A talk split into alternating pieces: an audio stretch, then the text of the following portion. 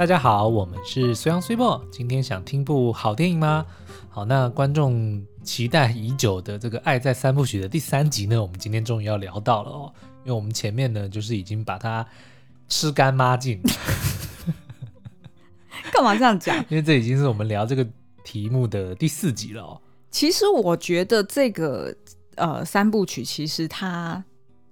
有很多东西可以写，对，而且是呃二十三十跟四十岁，它其实各自都还有很多不同的主题都可以拿出来聊。你把它串起来是一个话题，对，把它分开来，每一集它又各自又是一个话题，对，所以其实是可以聊很多集，没错。但是我们就是很怕大家听到很腻。嗯，因为如果说本来就没有在看这系列作品的人，可能就会觉得说：天哪，这一周你们到底有完没完啊？怎么都一周两周了？对 对对，对，我 们还在讲爱在。对，所以我们就也有点为难，嗯，但是又看到这么多人，这一次真的是超多人在底下留言说他们非常喜欢《爱在三部曲》的系列解析，所以有很多人就是一直敲碗说还想要再听更多。嗯，虽然他重映的票房不怎么样。对。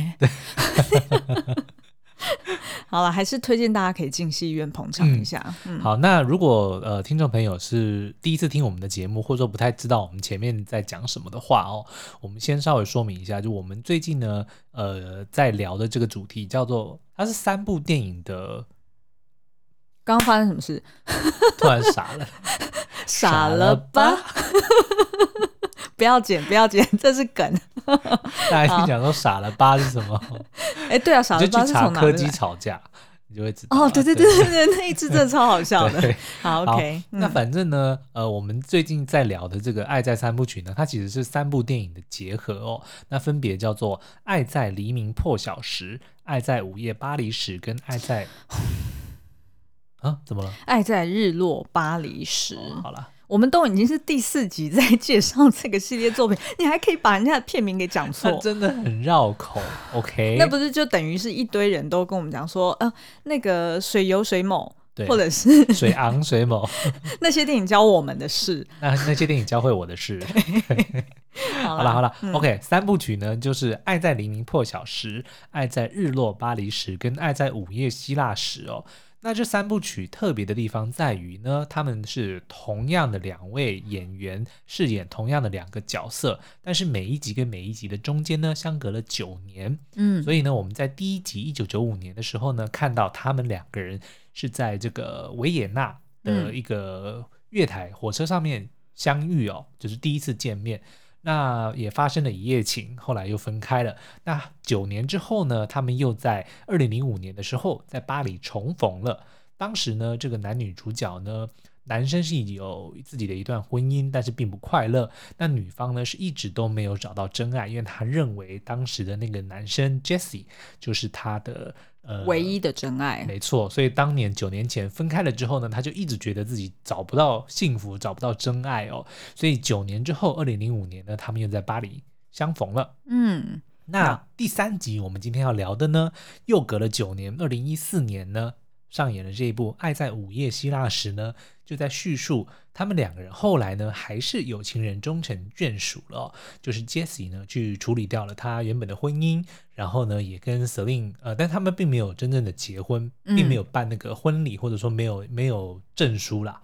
可是呢，他们还是共组了家庭，有一对非常可爱的双胞胎女儿，然后呢，就一起应该是在希腊生活吧。呃呃，他们是受邀去到希腊度假。哦，嗯，所以他们还是生活在巴黎，嗯。嗯，然后所以呃，到了《爱在午夜希腊时》这一部电影的时候，两个人都已经是到他们呃四十出头岁的这个呃人生阶段了，嗯哼，嗯，那所以我们一直都在讲啊，就是呃，Jessie 跟 Celine 呢，他们就是爱情影史上最常对话的经典 CP，对。因为他们基本上就是这三部电影，就是不断的说话，不断的散步，对，然后不断在不同的城市里面，嗯，呃，就是遨游在各各大景点里面，然后去探讨人生的，不管是呃哲学、呃宗教，或者是各自对于自我心灵的探索，嗯，然后还有对于彼此，就是所谓呃男女之情的一些呃，就是解怎么讲，就是他们各自的解读，对。对，所以你要说呢？这三部电影呢，是影史上对白最多的电影呢，应该也不为过。是，嗯，对。然后呢，我们后来呢，就刚刚在录之前，我们就在 re 稿嘛，嗯，然后我们就有在讲到说，今天到底要怎么去切入这个的时候呢，我们就 realize 到说，其实 Swibo 跟我也各自是彼此这一辈子讲话最多的对象，应该是哦，应该是，肯定是。你跟你爸妈没有那么多话讲。哎，真的，我的没有，但是我的我的 刚刚那句话有很多种解读的 意涵哦。It's relative，就是跟我们的对话的数量比起来，假设我们讲了一亿句好了，嗯、那我跟我爸妈可能只有两三千万句，哦、所以没有那么多的意思是说没有我们之间那么多，但是并不是说我跟我爸爸没话讲，并不是哦，也是没错。然后，而且就算我们各自童年都有好朋友好了，嗯、其实你跟好朋友也不会聊那么多话，对，因为你看哦。你是我的伴侣，嗯，你也是我的同事，对，你是我，你又是我最好的朋友，对，所以基本上呢，人大概一辈子就是这三个人，三三种人，你应该是最常对话的嘛，对，就是你的伴侣、你的朋友跟你的同事，就是口对口味最紧密的同事。那 Swibo 刚好呢，他就是这三个，他这三个角色他都是，所以自然而然的呢，我跟他的对话可能就比一般的伴侣多了三倍。哦，对，就是先天上就已经是这样子，然后再加上，因为我们两个共同的兴趣就是看电影，嗯，所以其实我们每次看完一部电影，就有非常多的话题可以聊，没错，然后就会就是各自阐述各自不同的观点，然后有很多辩证，所以其实。呃，也跟 Jessie 跟 Celine 他们相处的模式还蛮像的。对，因为我们之前记得好像呃有我们去参加一次 Podcast 的聚会的时候，人家就蛮好奇说，哎，我们怎么可以有这么多的内容？因为我们现在一周等于是三更。对。那其实我们想了一想，说，哎，其实我们早在录 Podcast 之前，我们现就是常常每天就在做我们现在正在做的事。嗯。看完一部电影，或者说哎看一个什么新闻，我们其实就开始互相的聊。彼此对这这个议题的感觉哦，那所以变成 podcast 之后啊，只是我们会很 focus 在谈话之前就知道今天要聊什么，然后并且说啊，一定有某一些东西要带到。嗯，可是基本的这个对话的习惯哦，确实早就在平常日常就已经养成了。对，那所以呢，我们今天就想要分享，呃，在就是长久的婚姻，我们我们认识大概十几年嘛，二十二十六岁到现在，所以十四年了。对，十四年，然后我们结婚。嗯九九年，突然两个人都结巴。好，就是在这样子的呃基础上面呢，就是我们自己是觉得，在婚姻的对话中，嗯，其实有几大禁忌或者是地雷，对，是不能去触碰的。对，或者是说，当你意识到某一个我们待会要介绍的这五个话题要出现的时候呢，你就必须要提高警觉，对，说这个很有可能会演变成。对，吵架，对，对，对，对，因为我觉得吵架是呃难以避免啦，毕竟就是你，嗯、就是你平常你的唇齿都可能会咬在一起，更何况是呃这么亲密的伴侣，嗯、然后两个人又来自不同的家庭背景，一定会有非常多的冲突。那只是说我们怎么去让这个冲突演变成是有建设性的对话，而不是只是互相攻击。那这个就或者是发泄情绪，哎，对对对对对，嗯、那这个就很重要了。好的哟，所以我们今天呢，要以我们两个的呃血泪跟，真的是我们心酸血泪哎，嗯、对，所以就整理了五大禁忌或者是地雷点，给大家小心去避开。嗯，好，OK，那我们先来看第一个。哎，我们有需要介绍这部电影吗？哎，对对对，对啊，整个太开心了。就如果有有听众还没有看过呃《爱在午夜希腊时》的话，好，那我来介绍一下好了。嗯、就是我们刚刚有提到呢，Jessie 跟 Celine 他们在呃第二集的时候呃在巴黎重逢了，那于是他们两个就决定在一起。那当然这样子对于 Jessie 来说，他就得要先去处理掉他的前一段感情。嗯。那他其实，在那一段婚姻里面，他已经有一个儿子了，所以呢，他等于是跟他的前妻算是分手的有一点不愉快，嗯，因为毕竟是他算是劈腿吗？还是算是至少是由他呃 initiate 的，对，就等于是他就是要离开这个家庭了。但是他呃，从我们之前看电影的呃印象来说，他应该是也有试图跟他的。妻子争取过监护权，嗯，但是呃，可能还在争议当中。那后来他就这样子过了九年哦，就等于是说他的儿子就是跟前妻住在呃呃美国，美国然后呃就是住在芝加哥，然后 Jessie 呢，他就跟着 Celine 就是待在巴黎，因为他们两个呢在啊、呃、就是重逢之后，就没日没夜的不断开车，上车又下车。你可以解释一下吗？就是不要讲那种术语。哦，真的吗？哎、欸，其实大家都应该都知道啊，就是我也不知道从哪边流行起来的，就是讲说，哎、怎么又不小心又开车了？就是意思就是说，就是老司机嘛，嗯，就是就是有很多的性爱嘛，就是很 experience 在性爱上面。哦，我以为是老司机很懂得门道，所以呢，就很多人要求上车，就是司机知道东西在哪里，哦、对不对？所以那如果你想要跟着去，就赶快上车，对不对？哦，明白，哎、欸。哦、oh，OK，我的理解是这样。I don't know。好，那欢迎大家在底下留言告诉我们，就是它的来由是什么。那所以呢，他们两个就是在没日没夜的性爱当中，嗯、就让 Celine 怀孕了。OK，所以就怀了他那一对双胞胎的女儿嘛。嗯、所以，嗯，所以 Jessie 当然就是跟 Celine 就留下来，然后就在巴黎成就是成家立业的概念。嗯、那因为呃，Jessie 的工作本来就是作家，嗯、所以他其实后续他就开始写了。呃，他本来第一本是写此时此刻，嗯、然后是在描述他跟 Celine 的，就是爱在黎明破晓时的故事。呃，对对对。然后他后来呢，就是留在巴黎成家立业的时候，嗯、他就是写了第二本，就是彼时彼刻。所以就是爱在日落巴黎时的故事。呃，对对对对，没错。对，所以他书里面后面就有写说，他的那个书的结尾就是没日没夜的性爱这样子。然后，所以呢，他就呃出了，等于就是出了这两本书，嗯、然后他呃等于是他的职业就比较比较弹性一点。那但是呢，Celine 那时候，呃，她因为怀孕了，然后她其实对于她工作来说就是比较挑战嘛，然后再加上呢，就是 Jessie 她就要跟她的前妻打一些官司，嗯、然后有非常多，比如说他们的家产也要做一些处理啊等等的。所以是我的话，一定第二本要等官司打完再出。为什么？因为你现在出，你还在结婚，哦、对，对对？版权要分给对方哎、欸啊，当然是要离完婚再出。哎，那这样子，我们两个如果哪天真的要。离婚，uh huh. 我们五本书的版权是拆半吗？应该是对半分，对对，因为我们的作者书名是挂《水漾水梦》，对，所以我第六本先不要出好了。你以为我们书可以卖多少钱吗？你太高估你自己了。好，所以呢，他们两个就刚刚讲到哪里？就是他们呃，就等于是 Celine 在呃，就是准备在生小孩，然后以及孩子生出生没多久，嗯、其实 Jessie 是一直处于就是呃欧洲跟美国要来回跑的一个很忙碌的状态。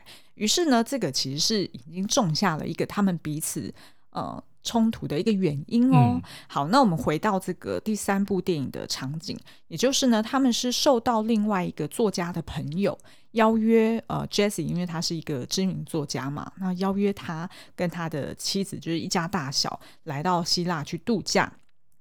于是他们两个就呃，就是接受这个当地主人的招呼，就是说，哎，我们来帮你照顾你的双胞胎女儿一个晚上，然后安排你们去镇上，就是比较古色古香的饭店，嗯、然后去度过浪漫的这个，就是回味浪漫的情感啦。对。然后所以呢，就让他们两个就去自己去散步，好像还订了一个饭店嘛，对不对？对对对，嗯、我刚刚不就这样讲吗？OK，因为我刚刚在掏耳朵，我知道，我有看到，我想说，有那么急的一定要。现在逃吗？突然很痒。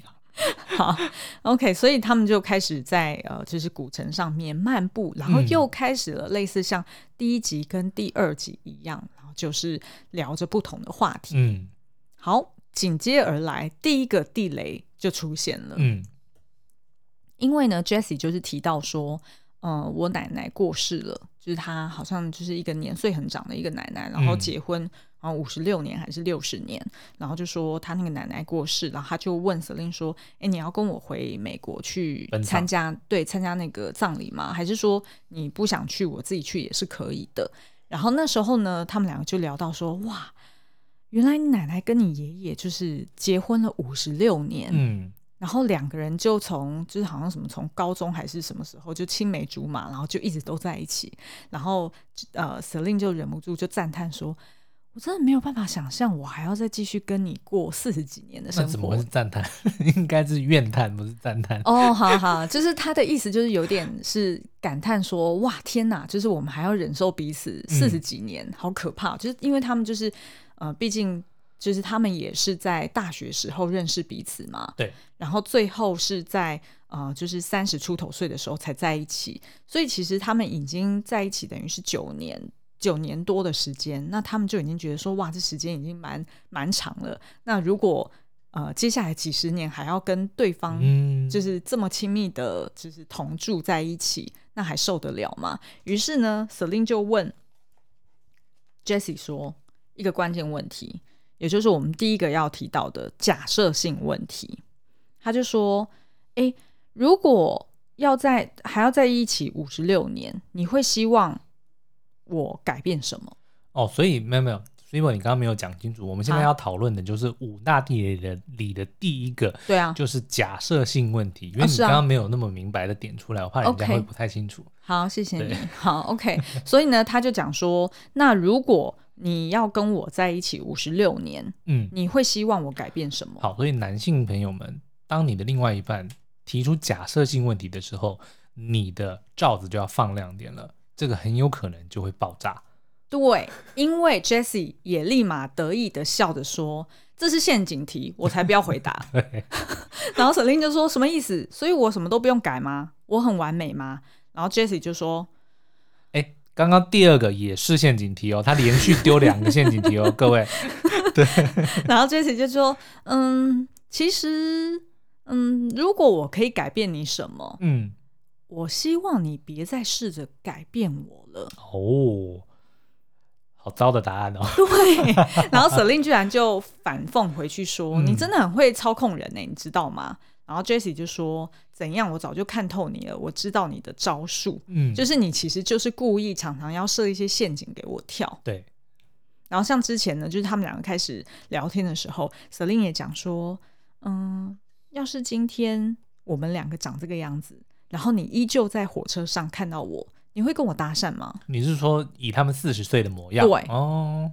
然后 Jessie，然后 Jessie 就讲说：“我这是要怎么回答？嗯，因为我如果说是的话，我会搭讪你，那我不就背叛你了吗？因为我，我就不会搭讪十几岁的那个对对对对。然后 Celine 就说：“Celine 就说不管你就是要你就是要讲，就是我现在的外表，你会不会想要跟我搭讪？嗯、那当然，那个 Jessie 就讲说：哦，会啊，你还是这么的迷人啊，对，对啊，就是我不知道哎、欸，我。”至少我是一个好老婆，我不会问你这些问题吧？对 我很少问你陷阱题，陷陷阱题。没错，嗯，对，因为我觉得就是假设性问题呢，你只是增加两个人的摩擦点而已。我们我之前应该有写过一句类似，呃，应该是说感情是两个人要一起面对的考验，而不是要考验彼此。嗯，所以其实陷阱题很多的时候其实就只是有点刁难对方。对。因为他回答是或不是，嗯、都你都可以借题发挥。就我都还蛮想知道说，那 Celine 他到底问这个问题的意义在哪里？可是我觉得也有可能，其实女生会问这个问题只是情趣，她也并不是真的要怎样。哦、可是情趣，那你也知道这两个答案都会争吵，那情趣何在？有可能，对对有可能。所以我会问你假设性问题，只有在嗯我们吵架吵到很炙热的时候，你知道我会怎么回答吗？我会跟四十岁的你说。那边有个十几岁的妹妹，我们两个一起去搭讪她，好不好？Why？就是带着四十岁的你去搭讪十几岁的你啊！哦，oh. 对，应该也只有我跟 Ross 的老婆才会接受吧。对不对？你看这个就因为你都假设性问题嘛，那我那我也要假设说，那其实对对对，你也用假设的回来，就是不是只有四十岁的你在火车上，十几岁的你也在，那所以我当然就是说，哎，我们两个就把那个十几岁的你，对啊，对啊，对啊，这比较聪明。但是我自己会对你问假设性问题，只有在我们两个吵架的时候，然后我搞不清楚到底为什么我讲那句话，或者是我做那个动作，你又会生气，然后我就会问你说，要是我当初没有讲那一句话。你就不会生气的事吗？嗯，对，就是通常我只有在这种情况才会问假设性问题。OK，然后但是呢，你就会说，事实上你就是说那句话，所以我才生气。对，所以就没什么好假设的。对，然后，然后，对，然后，然后就会继续吵下去。嗯，所以我觉得假设性问题还是少问为妙。因为现实就是这样子的，就就也不用再去一直去 what if。对，或者说就是找一些无伤大雅的问题吧，譬如说外表吗？还是什么？外表当然不能问。那那那也没有什么无伤大雅。假设那比如说好，假设我们现在有呃一千万现金，你会带我去哪里玩？哦哦，OK OK，你懂我的意思吗？对对对对对，并不是那种对，不要拿自己的外表或者拿拿对拿会伤害你自尊心的问题来对对对对来问嘛，很会下标。嗯，OK，好好，那第二个地雷是什么呢？就是预设立场，嗯，也就是说，在讨论的时候，彼此在对话的时候，你心里面就已经先假设，你已经先认为对方就一定是在想什么，在盘算什么，他才会跟你讲出那句话，嗯，然后你就直接预设立场，他就是这样子想的，好，然后你就开始一来一往在回答的时候，你就开始在设防他，没错。哇，这就很容易擦枪走火。那电影里的例子是什么？好，电影里里面的例子呢，就是呃，Celine 呢，他其实是在呃，就是电影一开始其实是他们在车上，然后准备要去那个就是呃邀约他们的主人家再去拜访。然后，呃，那时候 Jessie 他刚送走他的儿子，因为等于是他儿子就是受邀来到希腊跟他们一起度假嘛。然后，但是呢，Jessie 就一直觉得说他儿子跟他很疏远，就是都已经十几岁了，很快就要上高中了。然后他觉得他跟他儿子每次分别一年又一年，他儿子就很快就长大。然后他觉得他跟他儿子。呃，感情就不像以前那样热络。其实他是很有愧疚感，嗯，然后也很着急，可是他又不知道要怎么办，所以他就只能就是跟 Celine 抱怨说啊，你知不知道就是儿呃，就是我儿子那边有什么什么状况啊，或者是他这次度假开不开心啊，或者是呃，当他儿子打电话来给 Celine 说，哦，我已经在 check in 了，就是在机场 check in，然后 Celine 没有把电话给 Jessie 听，嗯，然后 Jessie 就会很着急，然后就有一点焦虑，对，因为他就觉得。他打从心里面就是很担心跟儿子越来越疏远，嗯，因为他小时候就是这样子的，经历过这样子父母离婚的痛嘛。那可是呢，Celine 他的预设立场就是，他一直认为 Jessie 这么 panic，就是因为希望，呃，就是因为对他上一段婚姻很很内疚，嗯，然后认为。Celine 也没有跟他一起处理好，对，然后所以他其实是想要全家一起搬回芝加哥的，所以 Celine 就会一直提防着说：“我才你才不可能要求我这样子回芝加哥跟你重新开始，嗯、就是你难道要我放弃我的工作？对，然后我们两个女儿的学校，就是所有人都要配合你。”当初没有处理好你那段婚姻的事情吗？嗯，但是 Celine 一开始他其实并没有讲那么白，他一开始他就直接讲说，嗯，我，嗯，我我是不不可能回芝加哥的哦。嗯，他每次都只是这样讲，但是 Jessie 就讲说，我我并没有要求你要回芝加哥啊，我只是表达我对于我儿子我感到很愧疚，然后我不知道怎么办而已。但是两个人其实并没有就这个问题在呃深深的讨论下去，嗯，然后是一直直到就是到后来。他们两个独处在那个饭店的时候就大吵架了。对，因为引爆点就是，嗯、呃，那个 Jessie 的儿子又打电话来给给 Celine，然后说什么就是什么东西他忘了带走，嗯，然后请 Celine 帮他寄回美国。对，然后要进飞机了，然后就立马把电话挂掉。结果 Celine 呢也就在那边就直接说，哦，好好好，我会记得寄过去。然后结果就挂掉电话。然后 Jessie 一样就他就等于就。暴走了，嗯，他就说：“你为什么？就他已经是打电话来第二次，你为什么都不给我听呢？”对。然后，而且就是你，你他忘了带什么东西，是什么东西？你没有帮他打包进去吗？哇，那舍就换 Celine 暴走了。因为 Celine 就会觉得说，其实你压根就是从头到尾你就觉得我不是一个很好的后母，嗯，就是我没有帮他整理好行李，对。然后第二个就是你对你的婚姻你没有处理好，然后你就怪罪在我身上，Okay. 因为当初是我引诱你，让你留在巴黎的。于是两个人就就这个话题不断的争吵下去。那这个有解吗？我觉得这个其实是，其实也是沟通的艺术，对不对？对，嗯，对，因为他们心里面当初都有那个心结在，嗯、然后但是并没有讲出口。然后我觉得另外一点是，Celine 的确有错，他应该要意识到 Jessie 的这个呃焦虑感，然后去安慰他，然后跟他一起想办法怎么样去跟儿子更亲近。嗯，那但是 Celine 都是有一点怪罪他前妻说：“哦，那个疯女人，就是每次我们要跟他谈监护权的时候，或者是要谈儿子再来度假还是什么，他都不愿意。对，那我也没办法。然后，但是 Jessie 就就又会觉得说，那那到底就是难道我们就只能这样子下去了吗？所以他其实是嗯，两个人都有各自的预设立场，嗯、然后就会在这个预设立场之上，然后去不断的争吵，然后最后才把那个彼此的。”就是心里面真正假想对方的想法，然后才讲出来。嗯嗯，哇，讲到这边可以休息一下，喝口水吧。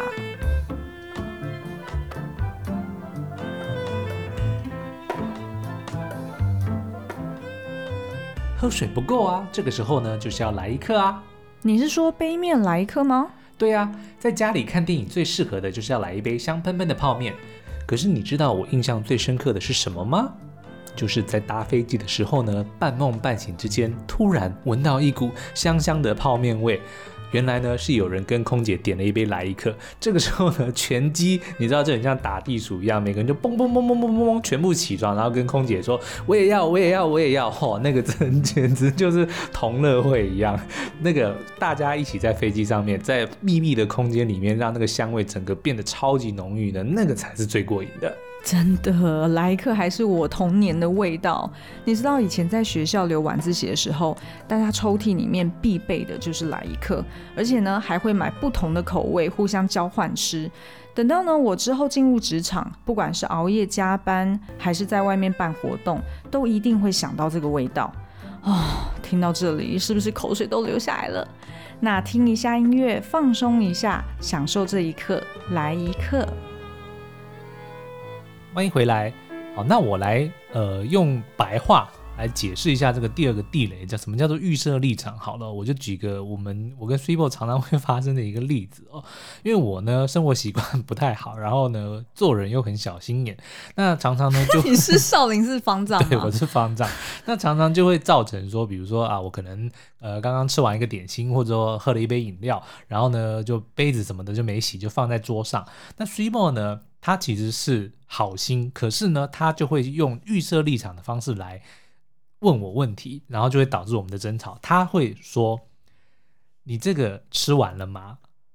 嗯，但是他其实要问的并不是我是不是吃完了，嗯，他是问他其实真的意思是说这个杯子你要你要去洗，对对。但是我听到的时候，我就会觉得说，你根本就不是想要问我这个东西，嗯，你就是要叫我去洗杯子而已，嗯，那你为什么不叫我去洗杯子就好？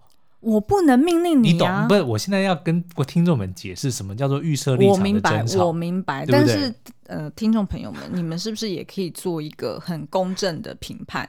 就是如果我连这样子客气的问都不行，嗯，那我到底要怎么问？我要怎么提醒对方说他的杯子还没洗？嗯，苏央后来想到的办法是要我把那个杯子拿到他眼前，但是不吭一声。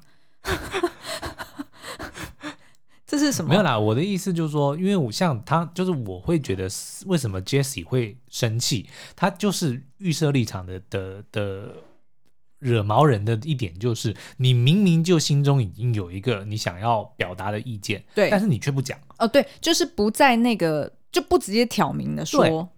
这个这个，我觉得是很多人会觉得，就在婚姻中一个很大的地位，会引爆点。就你就明讲嘛，嗯、对不对？好，即便你说、嗯、哦，我的杯子没洗，你就直接说我要洗杯子，我都觉得会比你问一个跟这个东西没有相关的，就什么叫我吃完没，或者说我我这个东西还要不要吃？嗯，就你根本不是想要问这个问题嘛。嗯，我是这样觉得啦。对，然后呢，我觉得对于 Jessie 来说呢，他其实就是呃认为是当初那段婚姻是他搞砸了，嗯、没有错，但是他认为 Celine 其实。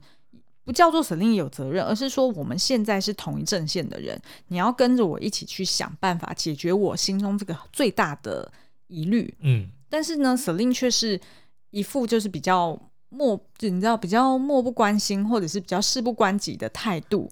看好戏。对，然后然后还一直在那边讲说，哎，你前期就是消杂货啊，或者是什么什么。那对于 Jessie 来说，他就觉得你没有出，就是你没有跟着我一起去想办法。嗯嗯，然后，但是呢，Celine 他其实他的他真正的预设立场其实是，你最好不要开口要求我跟着你去美国。对，他其实是这个预设立场。对。所以他才会刻意的保持距离。是，那我最近呢，也不是说，就我跟 Cibo 我们在经过 这么多次这种很无聊的事情的争吵之后，嗯、我们其实有一个解，就是你事先我们先把这件事情讲清楚。所以 Cibo 跟我呢就说，以后针对杯子或盘子，就是该该某个人做的家事没有做的时候，对方可以直接讲，叫他去做这件事情，然后不能够有不高兴。对，所以像比如说 Celine 跟 Jessie，他们其实应该要好好的讲说，针对我儿子这件事情，我们就直接讲明白彼此想要什么。嗯，我觉得是可以化解很多的问题的。对，对，对，对，就是你不要在那边呃讲明明是想要讲 A，可是你却扯一个 B 的东西。嗯，对，所以其实呢，后来我就是我这边可以分享一下，后来他们在呃吵闹之后，呃，其实。呃，Celine 就直接就这个问题直接去做假设性的回答了。嗯，他就讲说：“好，就算是你的那个前妻愿意让我们共同监护这个儿子好了，然后好，然后我带着两个女儿跟着你一起搬回芝加哥。那可是，呃，如果是共同监护，那其实就是隔周末看一次孩子。对，因为孩子周间也还是要上课嘛，你不可能一天到晚每天都要去找孩子吃饭。那可是，如果为了只是呃。”一年才五十二除以二十多少？什么意思？隔周啊，就是五十二除以二二十二六十二二十六周，就等于是一年才只有二十六个周末，嗯，然后可以看到你儿子。然后为了这个，我们要大费周章，全部的人一家子就要跟着你搬回芝加哥。你觉得这个 make sense 吗？嗯。然后 Jessie 才真才冷静下来，想说。好吧，你说的对，其实是没错。嗯、就是我们如果真的预想说，如果真的搬回去，他实际的 practice 是什么？那其实反而是这时候反而变成是呃，一直假装是理性的 Jessie，他其实事实上是不理性的，嗯，因为他心中真的就是对他儿子有强烈的亏欠感，所以他才会想不清楚，然后结果就把这个给怪到 Celine 身上，嗯。对，所以我觉得这个的确是，呃，在夫妻对话当中，很习惯会不讲出真实的那个问题症结点，然后但是在一个表面的东西上面去打转，对，然后导致呢双方就一直在吵一些鸡毛蒜皮的事情，然后会失去耐心，对，然后但是事实上根本都没有讨论到症结点，对，所以就像我们刚刚讲的，我们听众朋友，你们就可以呢，针对某一些议题，比如说家事啊，比如说工作，或者比如说什么的，你们就先定下规矩。就说当谈到这类的议题的时候，就用直接点名的方式，嗯，就不要在那边、嗯、呃预设立场的同时在那边打游击战。对对对对对对对对、嗯、对，因为这样子会吵不完，对，然后反而就伤了感情，接着就可能就有很多后续的状况了。是的，好，那第三点就是。无线上网，哎，没有，我这边比较远。无线上网 其实还蛮像的。好了，无线上纲，呃，你不觉得就是我们常常吵架的时候，就吵到最后就会讲说，所以现在这件事情是我的错喽？所以你的意思就是我我什么我做那件事情，或者是我说这句话就是我的错喽？然后就完蛋了，就开始就是比较主观的人身攻击了。譬如说呢，像他们两个，嗯，就是刚刚吵到一个阶段哦，后来呢又再继续吵下去，然后 Celine 呢就突然发飙，就讲说：“好，那停一下，我现在问你一个问题，假设我们当初根本没有生小孩，我们没有女儿，那这样子我们还会在一起吗？”哦，哇，然后呢，那个 Jessie 就。什么？你真的是不可理喻哎、欸嗯！但这又回到第一个假设性问题啊。没错，嗯。然后呢，Celine 就继续讲，你知道吗？我认为你就是铁定了心，你一定要搬去芝加哥。那我告诉你，如果是这样子，儿子需要你，但是呢，我们的女儿需要我，所以我要继续留在巴黎，嗯、然后你就回芝加哥好了。哦、其实这根本就等于是分居的概念了呀。对啊，然后所以呃，Jessie 就觉得这实在是太荒谬了，就是你为什么要把事情弄到那么复杂？嗯，然后 Celine 就开始无限上纲讲说。啊，你就认清事实吧。所以是不是你根本跟我在一起不快乐？然后你怪我把你的儿子从你身边带走。嗯，然后所以，所以我们今天才会出现这个话题嘛，就是你这么想要，同时又在预设立场。对，然后他又开了，等于他又开了新战场。嗯，因为呢，他就讲说，意思就是指责说，Jessie，你是不是跟我在一起不快乐？嗯，他等于是把 Jessie 想念儿子这件事扯到他自己身上来。对，所以其实事情就越弄越复杂了。嗯然后 Jessie 就讲说，这整简直就是 ridiculous。我只是在一边跟你讨论的时候，我一边在厘清我的思路而已，嗯、我并没有任何结论，说我一定要去芝加哥，或者是我一定要怎么样。我只是表达，我觉得我需要 help，因为我不知道我要怎么样才可以跟我儿子更靠近而已。嗯、对，所以其实我觉得这边真的，我看这个剧本书的时候，我就一直觉得这真的很像我们两个在吵吵架的时候。嗯很容易就是会开始拿出散弹枪了嘛，就是本来是对着对方的一个点在打，然后最后就开始到处开战场。对，嗯，好，所以我觉得无限上纲呢，这个也要很小心哦，因为越扯就越没完没了。嗯，然后很多的时候呢，因为被责备的那一方呢，当然就会马上想要反击嘛，对，对不对？所以这个时候呢，他总是会。你看，像“总是”这个字，也是一个无限上纲，每次总是、永远、老是、一直这些这些词，其实常常都会出现在我们的或者一般伴侣的对话之中。就明明只是针对这一件事情，对，对，可是都会把它延伸到哦，每一次都这样，等于就没以前什么都是这样，等于就没办法就事论事。这个就是标准的无限上纲。然后这件事情，我真的必须说，我谢谢苏央忍受我。因为我以前吵架的时候，的确就是会讲说你都怎么样怎么样，你每次都怎样？对对对，但是事实上并不是这样子。对啊，明明才八次，就说每次。对，就是可能十之八九，我还不能讲都哦。然后我要讲的很精确，说大部分的时候，嗯、你都会把杯子留在桌上，然后都没有洗干净，所以 我得要用字很精确。嗯，对。所以呢，其实我们那一天才联想到说，哎，会不会以后会有一个？就是我们可以设计一个剧，就是你知道，就是计分数。对对对，就是 夫妻双方相处的时候，其实都有一个计分板。嗯。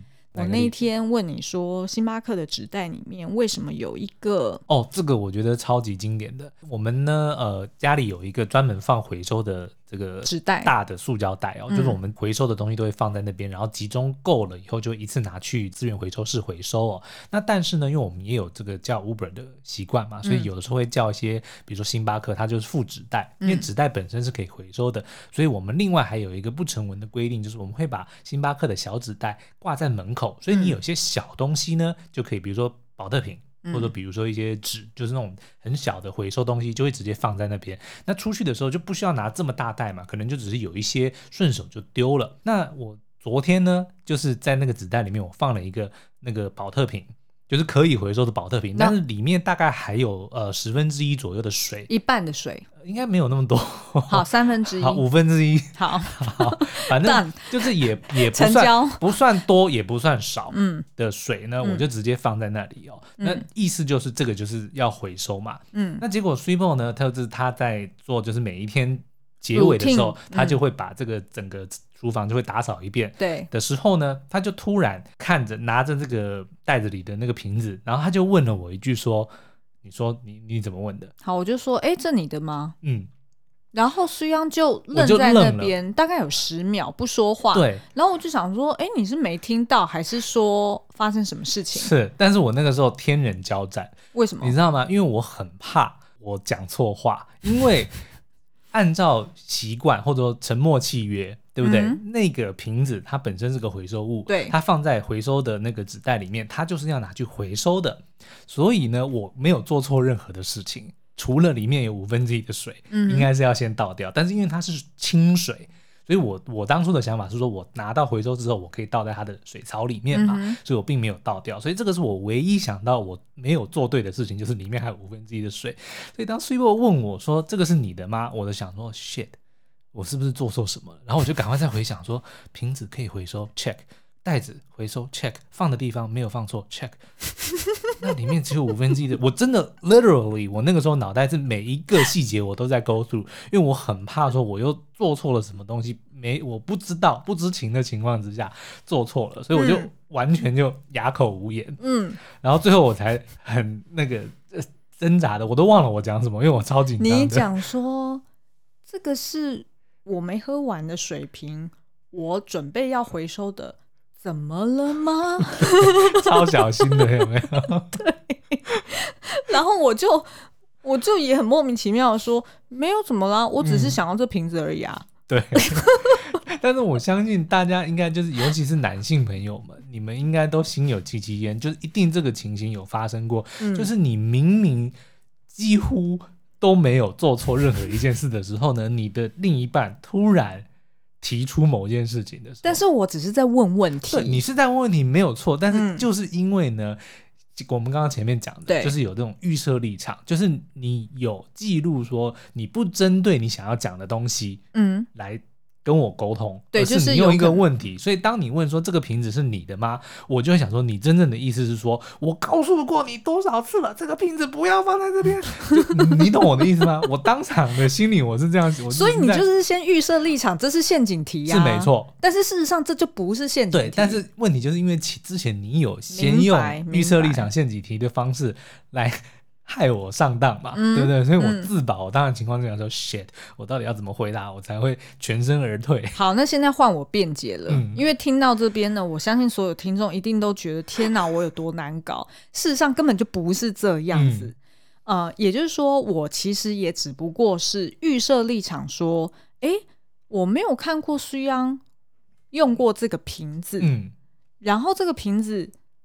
真的是他的吗？还是说他点星巴克的时候，人家送了一个，人家送了一个半瓶水，有点白痴。对，但是我当初真的第一个直觉就是联想到这件事，嗯、然后我就想说，哎呦，那这样子我到底可不可以用那个瓶子？因为搞不好是别人的，那就很脏嘛，我就不敢用。所以我单纯就只是想问你说，哎，这瓶子是你的吗？如果是的话，我要拿来留下来，我要用我自己当水壶。下次就请你把整句话问完。但是，但是我问你，我好，我真的是要公正的问大家一个问题：嗯、夫妻之间在沟通，嗯，你不可能每一句话你都把你脑中想的所有东西前因后果全部讲完，嗯，那你一天你要讲多少话？拜托.对不对？所以一定是以一个最直接，就是最表面，你就是要问 yes or no 的问题，嗯、然后就直接问了。Okay. 对，然后这个只是一个鸡毛蒜皮的小事哦，都已经可以搞到那么复杂哦，更何况如果是牵扯到，譬如说呃教育孩子啦，或者是呃有关奉养彼此父母的一些立场啦，或者是家中的呃经济呃就是收入你要怎么去分配在不同的开销上面等等，哇，那那讨论起来真的是更可怕。对，但是这又再一次的说明说，其实呢。呃，良好的沟通其实是非常的重要的，因为你看，即便是宝特瓶一个小事，都有可能会演发 成一个不可收拾的争吵，对，对不对？所以彼此之间呢，其实要更长的沟通，或者说就是直接把话讲白，我觉得其实是很重要的。对，譬如说苏央就跟我。回答了之后，然后我觉得有点莫名其妙，然后他就自己很惊恐的跟我说：“你知道吗？我其实真的有一点害怕。我每次在回答你问题的时候，我都很怕惹毛你。对，然后我就要赶快安慰他说：‘哦，不怕不怕，就是我只是要问你一个问题。’是是是，对。那但是这也是跟听众朋友讲哦，就是你们偶尔或者呃有的时候觉得说呃，好像为了某一件很。无关紧要的事情争吵哦，其实很多的时候这些事情真的是一点都不重要，而是说的口气跟说的方式，还有就是你们自己到底心中想要表达的东西有没有讲清楚哦。嗯，所以呢，刚刚我们已经先提到了三个地雷哦，所以我要不要再重新的复述一下？嗯、好，OK，第一个呢就是假设性问题，也就是苏央刚刚讲的，就是。陷阱题。但是事实上，我觉得这个，嗯。我我也不知道，就是性别之差有没有，就是其实没有差别的。对啊，就是也是会有一些老公会问这种问题。当然啦，对，对不对？然后第二个呢，就是预设立场。然后预设立场，我觉得基本上。就连在职场上面也都会有这样子的想法，就每次譬如说你老板问你一个问题，你一定会立马就是先在脑中捋过一遍，说，是我做错事，对对对对对，或者是他是要干嘛，然后你就会有很多假设。比如说这个报告谁写的？他说写的，对对对对是。然后结果最后只是说字很漂亮，对，真的真的好。然后呢，在第三个就是呃无限上纲，嗯，就等于是说。本来就是只是要探讨眼前的这个事发当场的这个问题，对。但是呢，往往很容易就会演演演变成说，哦，你就是这样这样的人，嗯、所以呢，你才会做错现在这样子的事情，然后就把它演变成一个好像很重大的一个问题，嗯、所以解方呢就是就事论事。对，好，那 Swiftle 刚刚呢就是重新的 recap 我们之前讲的这个三大地雷哦。可是那你听到这边，如果你有专心听的话，应该讲说，哎，不对啊，片头不是说五个吗？没错，我们原本想要讲五个，但是实在讲的太开心了，我们的这个呃今天的时间已经到了，所以呢，我们就决定嘿嘿再延长一集。对，我们会把呃刚刚前面还没有讲到的这剩下的两大地雷跟你分享。之外呢，我们还会再告诉你，我们最近发现一个非常好发现一个发现一个发现一个非常好维持情趣的秘诀，非常有用哦。嗯，想要知道的话，就请记得 下一集要继续来收听我们的节目。好，那今天就到这边，嗯，我们下次再见，拜拜，拜拜。